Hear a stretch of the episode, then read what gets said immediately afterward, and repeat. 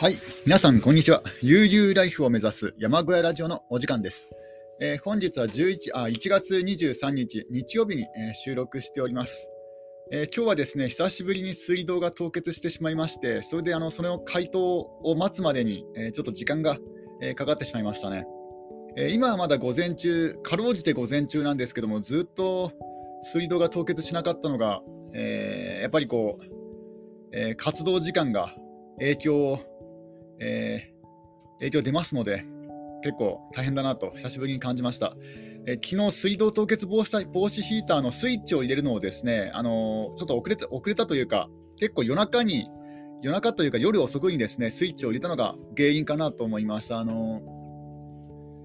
もうスイッチを入れた時点で、ひょっとしたら凍結しかけていたのかなと、あのスイッチがちゃんと入っていれば、今まではですね、まあ、なんとか大丈夫ではあったんですけども、あの巻き方を、えーヒーター、凍結防止ヒーターをちゃんと巻くようにしたら、えーそれ以降は凍結しなくなったんですけども、昨日はですね、なぜか凍結してしまったので、おそらくその凍結防止ヒーターのスイッチを入れるのが遅れたのが原因かなと思いますので、今日はもうもう一日中ずっとつけっぱなしにしようかなと思います。あの気温が3度以下、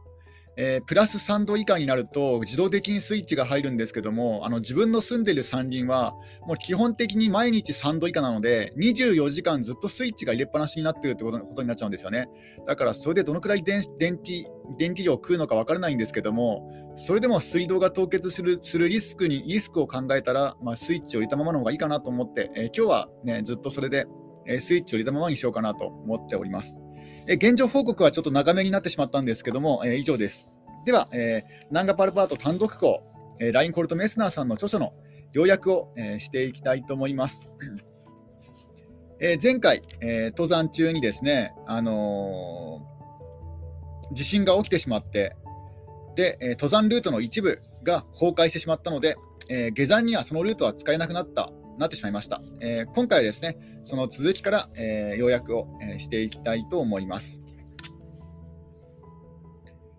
えー今は休憩休休憩中ですね。うん、まずはあの最初に、えービバークというか、えーテントで宿泊してしてで、えーその朝ですね、えー朝、えー二度寝をして二度寝をしてから再び起きたら、えー時間は午後あ二度寝して午前7時に、えーテントを出発です。で空は空は曇っていたようですね。で曇っていたんですけども、あの頂上は、えー見えたようです。で、えー頂上まで、えーはあのー雪とか氷、あ硬い雪とか氷であったら、あのー比較的容易に、えー進めることができるんですけども、ただ、えー新雪が積もっていましたので、えーラッセルをしなければならないんですね。このラッセルというのが、えー大変なんですね。まあ、ラッセルというのは、え雪をどかしながら、え雪をかきながらですね、かき分けながら進むことなんですが、これが結構非常に体力を使うということなんですね。で、あの雪の量は腰まで潜ったということです。で、雪を踏み固めては、え少しずつ掘り進んだそうです。あの3時間悪戦苦闘して、え午前10時に、えこの調子ではですねとても頂上に到達できないと、えそこで判断したようです。でこれ以上体力を消耗したら、えー下山もですねできないことが分かった。でこれであの生死に関わることですので、えーもうこのこの頃にですねもう突然、え頂上がどうでもよくなったということです。えー頂上への魅力はですね昨日まではとても多かったようなんですけども、もういざね生きるか死ぬかっていう状況に陥ると、もうなんか頂上がどうでもよくなったようですね。えーで、ここであの考えさせられるんですよ。えー直ちに引き返すか、まあ、下山するか、それとも一か八か、えー残された最後の手段で、えやってみるかなんですね。で、残された最後の手段というのは、この雪をかき分けてあの進むので進むのではなくて、雪が積もっていないところを進む、まあ、要はですねあの急な岩の斜面、え急な岩の斜面であれば、え雪が積もりませんので、その切り立った岩の大障壁を越えて、え頂上への最短ルートで、えよじ登ってみるという、この方法を、え考えたようですね。えこの時、え無力感を、え感じていたようです。で、この無力感が続くと、え人間はですね狂気に駆り立てられるということなんですね。え他のことと、他のものと比べる比べながら考えることができないんですね。あのえ他人がいれば、え自分をね、自分の姿を映し出して、えー、ね、考えることもできるんですけども、もう本当の孤独になると、もう無力感を感じると、もうどうしようもなくなってしまうということなんですね。だからこういう時にちょっとですね、あの単独行というそのリスクが、えー、現れてくるということなんですね。え、計画を放棄するか、登山の計画を放棄するか、えー、諸突猛進するかのですね、二者択一になっていたんですね。で、このえー、岩場、急なね、切り立った岩場が登攀可能であったら、でそしてなおかつ、えー、雪崩の危険性がなかったら、小さいけれどもチャンスはあると。で、この岩場登りというのはですね、あのなんえー、ラインホールド・メスナーさんの、えー、子供の頃からの子供の頃から得意だったんですね。岩場登り。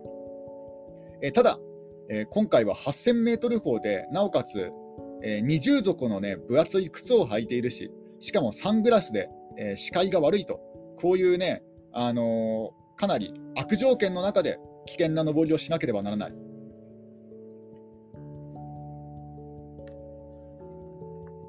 えー、で進む進むルートはですね結局、えー、前に進むことに、えー、決めたようです。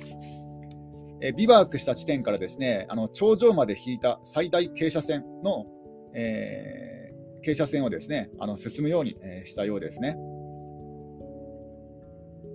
え手の幅しかない岩の岩の上をですねバランスを崩さずに登って、え雪の詰まった岩の溝を通って、えラッセルすると。岩の溝には、えー、雪が少ない岩を進んでもですねやっぱり岩の溝には雪が積もってますのでそういうところはラッセルしなくちゃいけないんですね。で、えー、日の当たるところに出ようか出るかと思うとまた日陰に入る、え、太陽の前をですね雲が通り過ぎて、あの一瞬ですね、え輪郭が、ぼやけてしまうとで、時々雪がちらついたようです。で、えー、霧の間からはですね、霧が晴れると、えー、自分のですね足元はるか下に、えー、小さくカルカがですね眺められたようです。まあ、山の上の方から、え、下を見るとカルカが見られた。このカルカというのは、あの現地の方がですね、原住民の方が夏の間に使っている放牧場のことですね。だから緑の放牧場が山の上から眺めることができたと。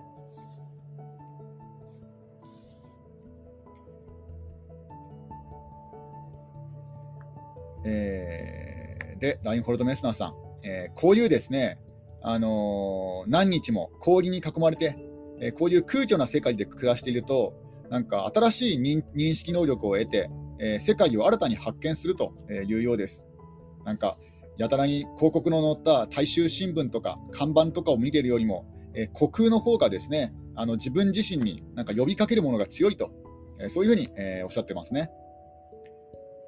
え登っているうちにですね自分自身が人間であるという意識が目覚めてくるけども同時にまた殺されてもいると、え体力の消耗が激しくなってくると頭は働かな働かなくなった。だが疲れていながらも僕には何もかも明白だった。僕の気持ちには崇高なものとつまらないものとが、え同居していたと。で、えゆっくりとした歩調ではあったんですけどもはしご状のですねはしごの形をした、え頂上壁まで、え進んでいきました。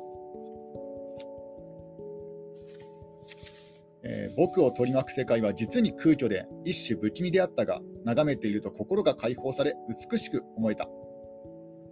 えー、そう感じたようですね、えー、今まで誰一人近づいたことのない地点まで突き進んだというそういうですねあの思い上がった気持ちは抱かなかった、うん。え自分がですね体験したのはただ自分が乗り越えてきたもの、そしておそらく実は何も存在しなかったものの上にふわりふわりと漂っている感じだけだったようです。だからね、あの映画とか、えー、ドラマみたいにね、ああいうなんか、なんだろう、あのー、ああいう前、なんだろうな、こう、達成感あふれるような、もう生き生きとした登生き生きとした感じで登っていくのではなくて、えー、そうではなくてですね、なんか複雑なこういろいろなんかいろんなことが絡み合って、えー、実はね、これを乗り越えても実は大したことないかもしれないけれども、そういうね、それでもなんか登っているみたいな感じのふわふわした気持ちで、まあ、ふわりふわりと漂っているような感じで、えー、登っていったそうです。で、えー、登攀自体は順調に進んだと。えー、狭い亀裂の中にですね、ザラメ雪が詰まっている場所では、えー、しっかりした足場を見つけるのに苦労した。ただですね、あの自分を確保するためのハーケンは、えー、打たなかったということです。あのハーケンというのは、まあ、要はあの岩とか岩とかにですね岩とか氷とかに突き刺すあの自分を確保するための、えー、突起物なんですけども、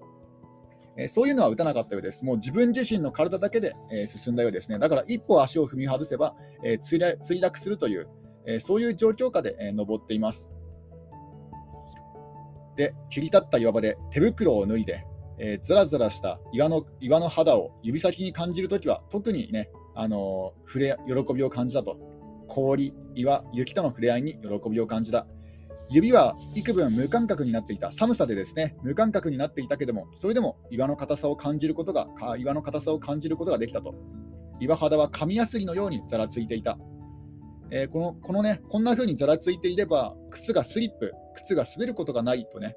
えー、思ったようです。ちょっとここでコーヒーを飲みますね。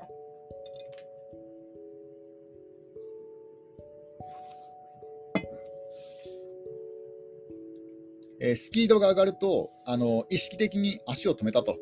え、血液をもっと血液にもっと大量の酸素を送り込む送り込むためにわざと激しく息をした、えー、岩用のハーケンまあ、落ちないように自分を確保するためのですね突起物を打ち込めるような、えー、そういう亀裂はですねたくさん見つけた見つけたけども、えー、あえて打ち込まなかったと。ハーケンなしで進んだ。えー、ふくらはぎの筋肉に負担がかからないように靴を置く。アイゼンが岩に触れるとギシギシと音を立てる。苦しい息遣いとともに、えーね、ラインホルト・メスナーさんが聞こえる、えー、唯一の物音がそれだったと。アイゼンのギシギシっていう音と、え、自分自身の息苦しいあの息遣いだけが、え、聞こえる世界だったようですね。で、高さおよそ80メートルの崖を乗り越えた。で、続くと、えー、狭いですね、幅の狭い雪原が続いていたと。雪の、雪の田ですね。雪原が続いていた。ここはラッセルしなければ、ラッセルしながら登らなければならなかったと。えー、こういうですねあの比較的平坦な雪のあるところよりも、えー、ラッセルの必要のない岩場の方が、え、好ましかったというそうです。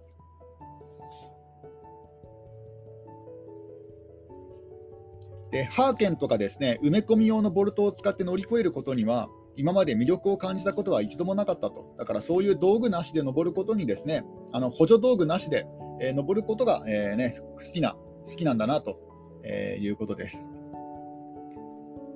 えー、体を前に押し込んで、え、雪の中にしゃがみ込んで休む、少し体力が昇ると、また上を見て歩き出すという、その繰り返しで登っていったようですね。え、今までの今までやってきた数多くの登攀よりもですねあの激しかったということです。え、数分間休んでからまたまた上を眺めると体の調子は良くなった。岩は氷のように冷たかったがえ、日の光を岩に差し込むとすぐに暖かくなった、えー、根性の空は黒々と感じられた、えー、汗はかいていないけどあの舌が塩辛かったようですね、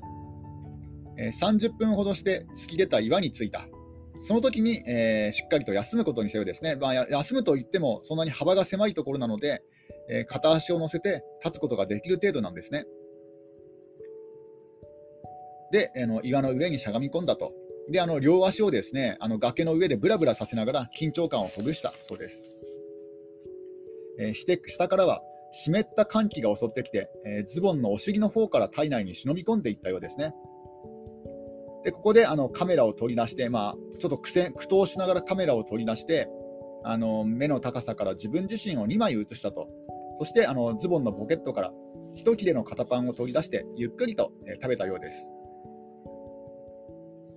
えこの頃はですね下山することの下山することは考えられなかったようですね下山の方法を考え下山する方法はですね考える余裕がなかったようです。もう登ることだけしかですね、えー、もう頭になかったようですね。で、喉の渇きはひどかったということです。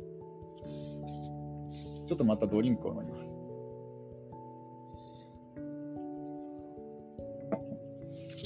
えよじ登っている時にはですねあの不安感は感じないんですけどもあの休憩する時とか、まあ、一呼吸入れてなんか考える時とかにはちょっとですね不安な感じが、えー、来るようですね。えー、岩登りに集中気分が集中できない時とかあとあの手を使わずに立っている時そういう時になんか不安な、えー、そういう感じに襲われたようですただ、えー、別に不愉快な感じではなかったようですなぜかというともうあのラインホルト・メスナーさん子供の頃子供の頃からあのドロミテという場所でですねあちこちの岩をあの壁を登っていたんですね。なので、もうそういう不安な気分はあのもう体験済みなんですね。で、えー、十分休憩したので、えー、調子が良くなった。え犬のように息をすると、はーはーとですね息をすると、口元から流れ出る唾が髪について凍った、髪の毛が結構長いということですね、うん、なんかボサボサした長い髪の毛を、えー、しているということです。で。ピッケルに押し付ける額は熱かったと。で、あのー、ね、えー、ぜーぜーとする、えー、呼吸の音と、あとは心臓の鼓動、この2つの音でですね、あの頭痛を引き起こしたと。いうことですね。えー、で、えー、登っている途中で、えー、カランカランというですね音が聞こえてきたんですね。カランカランという音がした。えこれはですねあの自分自身が持っていた、身につけていたカメラのレンズカバーが落ちてしまったと。えカメラのカバーが落ちて、えの10メートル下で止まったんですけども、もうこれをですねあの取りに戻る、えそういう体力の余裕はなかったようです。なので、もうレンズカバーは諦めて、え前に進むことにしたようですね。えもう自分の写真は撮らなかったと。えー、難しい岩場であったし、どっちみち写真を撮ることができなかった。で、よじ登るには両手が必要だったので、もう写真を撮るね、あのそういう片手を離すってこともできないし、あとはあのセルフタイマーで自分を撮影するにしても、あのセルカメラを設置して、また戻って、でまたカメラを回収しに行かなくちゃいけないので、あの3回撮らなくちゃいけないんですよね。同じところを3回も撮らなくちゃいけないので、もうそんな体力が残っていなかったということです。ちょっとここでコーヒーをまた飲みます。でそのような苦労を続けて、えー、ようやくですね、8月9日、えー、午後4時、夕方の5時に、えー、頂上に到達したようです。え8月9日、1978年8月9日午後4時、え頂上登頂登頂で、えまずはですね、ピッケルを最高一番高いところに、えー、一番高いところのですね万年雪に突き刺して、えー、周囲を眺めたようです。えー、でそこから眺めた景色の中にはですねあの第一次第一次大戦と第二次大戦との間にあのビロー・ベルゼンバッハとビリー・メルクルという登山家の方がですねあの遭難死したジルバー・ザッヘルザッテルジルバー・ザッテルという場所が、えー、見えたようです。もうすぐ近くにあったようですね。あの遭難死したジルバー・ザッテル、このジルバー・ザッテルという場所をちょっとですね、あの調べてみましょうか。ジルバー・ザッテル。ジルバー・ザッテル。えー、ジルバー・ザッテル、これ日本にもですね、ジルバー・ザッテルという地名の場所もあるんですね。ジルバー・ザッテル、なんかいくつもあるんですね、このジルバー・ザッテルという地名が。ジルバー・ザッテル。ジルバー・ザッテルの意味はジルバーザッテル。まあ、要は一つのポイントなんじゃないかなと思います。ジルバーザッテル、ジルバーザッテル。それとも、えー、ナンガパルバットの、ナンガパルバットの山麓にある一つのですね、まあ、なんだろう、あの、まあ、地点のことなんじゃないかなと思うんですけども、そういうジルバーザッテルが見えたと、えー、いうことです。で、その右手には、えー、ルバルパール渓谷で、間には巨大な崖があったと。え、8年前ですね、すでに、え、一度同じ時間に、え、登頂しているんですね。あのラインホルト・メスナーさん、8年前に、え、登山登頂していますで。この時は弟のギュンターと一緒だったんですが、え、下山時に、え、弟さんを雪崩で亡くしてしま亡くしています。で、えー、ナンガパルバットの頂上で円を描くように歩いて、もう一度ですね、あの周囲を見渡したようですね。で、えー、不思議なことにですねあのエベレストに登頂した時のような、えー、激しい感情の爆発は体験しなかったようです。とても落ち着いていたいたと、えー、8000, 8000メートル峰の頂上でこんなに落ち着いていられるのはこれまで一度もなかったというようですね。えエベレストに登頂した時は、え体を震わせて泣いたり、おえつしたりしたけれども、えナンガパルバットの頂上では、えそういう感情はですね、感情の爆発は味わうことができなかった。えー、なんでできなかったというと、まあ、おそらく単独登頂だったからというのも、ね、あるんじゃないかなと、えー、帰り見てますね、えー、後に後にそう感じているようですね。えー、ナンガパルバットの頂上では、えー、僕が置かれていた孤独な状態では、とてもあのような強烈な感情の爆発は起こりえなかったのだと思う。えー、逆にですね、もしあの強烈に感情の爆発が起きたら、あの下山する気にはなれなかったとも、えね、上あの頂上にとどまっていたかもしれないと、え、書かれています。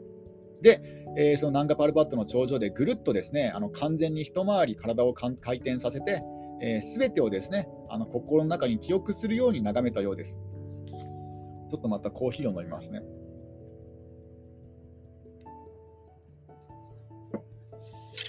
え、で、え、どういう気持ちであったかというと、感情の爆発は起こらなかったけれども、えー、無関心というわけでもなかったと、えどういう気持ちでね、頂上に立ったかというと、ほっとしただけだった。うん、そしてちょっぴり得意だったと。え逆にこれいいですよね、なんか、うん。ほっとした感じと、ちょっとだけ得意例になったってね、そういう思いだったようです。で、え寒さに身を震わせて、やがて座り込んだ。足を西に向けて岩の上に乗せる。で時刻は、え、午後4時30分になっていた。で、えー、持ってきた印刷物のことを思い出した。この持ってきた印刷物というのはですね、あのナンガパルバット登山に向けてあの友人がプレゼントしてくれたものがあるんですね。その友人のプレゼントというのは、えー、聖書の第1ページなんですね。あの聖書の最初のページ。えー、それを、えー、アルミニウムの筒に入れてプレゼントしてくれたようです。であのそれを登頂の記念としてあの頂上にですねあの置いておくことを考えたんですね。で、えー、ハーケンを取り出したと。であの自分からですね手の届く一番近い割れ目にそのハーケンを打ち込んだ。で、その筒をですねアルミニウムの筒をしっかりと結びつけた。で中からその聖書の第1ページが書かれている羊皮紙、まあ、羊の皮の紙を取り出して、えー、名前、ラインホルト・メスナーという名前とあの登山のルートとあの日付をえー、走り書きしたようです。で、そのね、あの聖書の第1ページをまた、えー、アルミニウムの筒に戻して、そのハーケンに結びつけたということなんですね。で、えー、頂上で10分間、え自分自身を撮影したと。最初はカラーで、え次は白黒で、そしてもう一度カラーで、え撮影したようですね。で、東のジルバーザッテルの方を背景にして、え自分を映して、続いて南、西、そして再び、えー、東というようにですね、あの写真を撮っていった。で、他の山々、えー、カラコルムの他の山々はですね、ほとんど見分けがつかなかったと。なぜかというと、巨大なね、厚いな厚い雲に覆われていて、えー、他の山々山々を隠してしまっていた。えー、で、あのこのナンガパルバートの頂上からですねガナロピークを見ると、このガナロピガナロピークというのは、えー、ナンガパルバートに登るときにですねあの不安に襲われてで、気分転換のために登る登ったんですけども、えー、このガナロガナロピークも見下ろせたんですが、えー、特別強い印象は受けなかった、えようです。で、時々霧が晴れると、え輝く水面と緑の牧草地が見えたということです。ちょっとまたコーヒーを。今日なんかやけに飲みますね。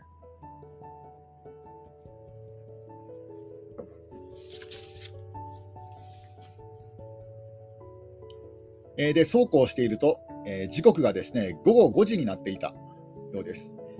で、えー、下山ルートなんですけども、え岩場を通って降りるのはやめることにした。勾配が強すぎる。えこれはですね、登ってきたルートは使わずに下山するとえ、西のムルデを経由し経由する回り道はとてもきついと。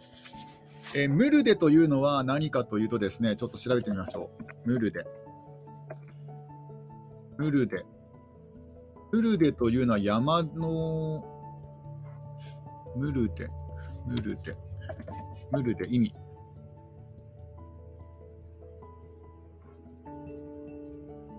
谷間ってことですね。ムルデは谷間なんですね。えー、西の谷間を経由する回り道はとてもきついと。えー、ただですね、もうもう時刻は午後5時なので、えー、そろそろ下山しなくてはいけないんですね。えー、ただ、このですね、あの登頂した時の気持ち、この登頂した気も登頂した時にですねあの残念だったのは、えー、自分が何も言えないこと、この強烈な印象をですねあの誰にも話して聞かせられないことだったんですね。あの感じていることを口にしようとしても、おそらく言葉にならなかったと。えー、なので僕は究極的に考えるのをやめることもできる地点に到達した。えー、薄ぼんやりと霞む地平線、空に走る薄い線、こういったものすべてが、えー、言葉の彼方にあった。えこの時の感情をうまく表すことができなかったと。本当にいいものを見ると言葉が出ない出ないんですね、やっぱり。なんかよく言われますけどね、言葉にできないっていうのは、まあ、そういうですね言葉にできない、ね、感情だったということです。えー、8年前にですね頂上に立った時は、激しい感情を味わったようです。弟さん弟さんとですね8年前にナンガパルバットに登頂した時は、もっと激しく感動した。けども、よくよく考えると、実は違ったかもしれないと、ひょっとすると今と同じような感じだったかもしれない。ちょうどですねあの午後5時に、弟さんが遅れてやってきたんですね。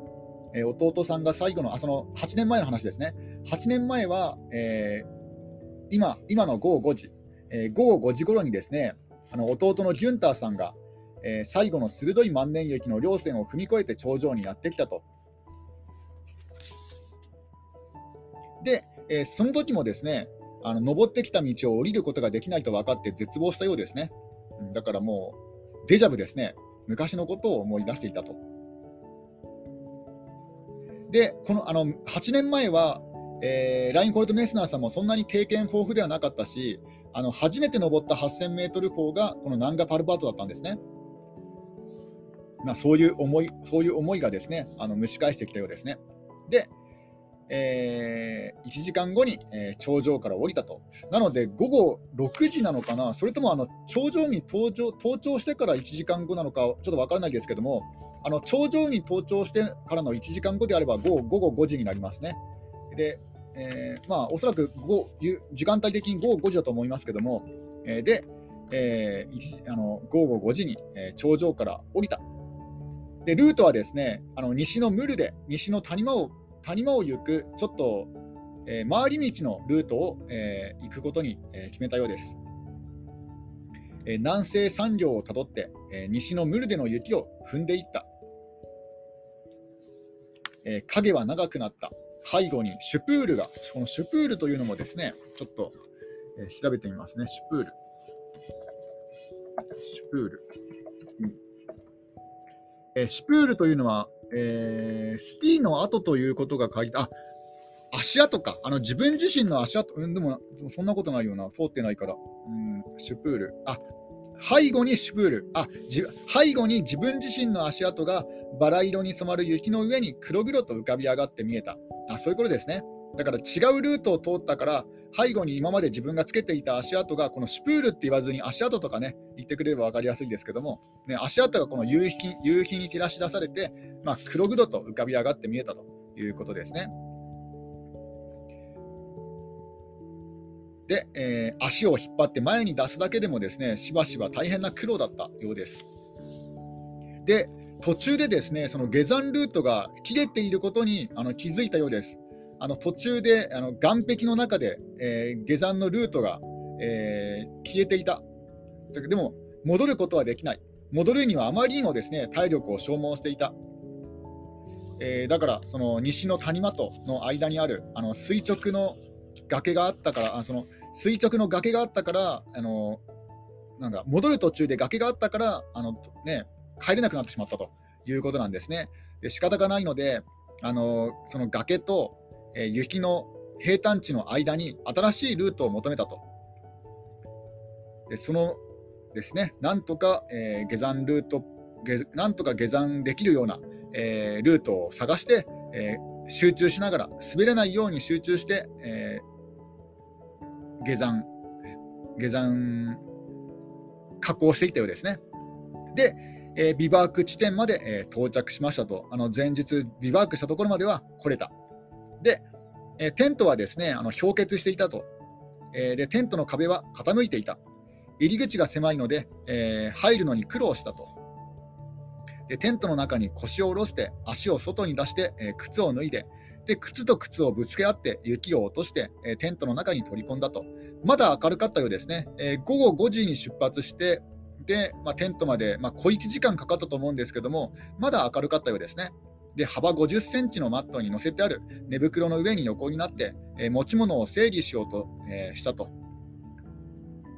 で、えー、目を閉じてカコールのことを、え、考えたようです。カコール、まあ、下山ルートのことを、え、考えたようです。えちょうどですね、あの区切りがいいので、今日はこの辺にしたいと思います。今回はですね、あのナンガパルバート、ようやく、え登頂して、で、あの最後のビバーク地点まで、え戻ってきたということです。さあ、これからですね、どうやって、え下山する、下山ルート、消えてしまった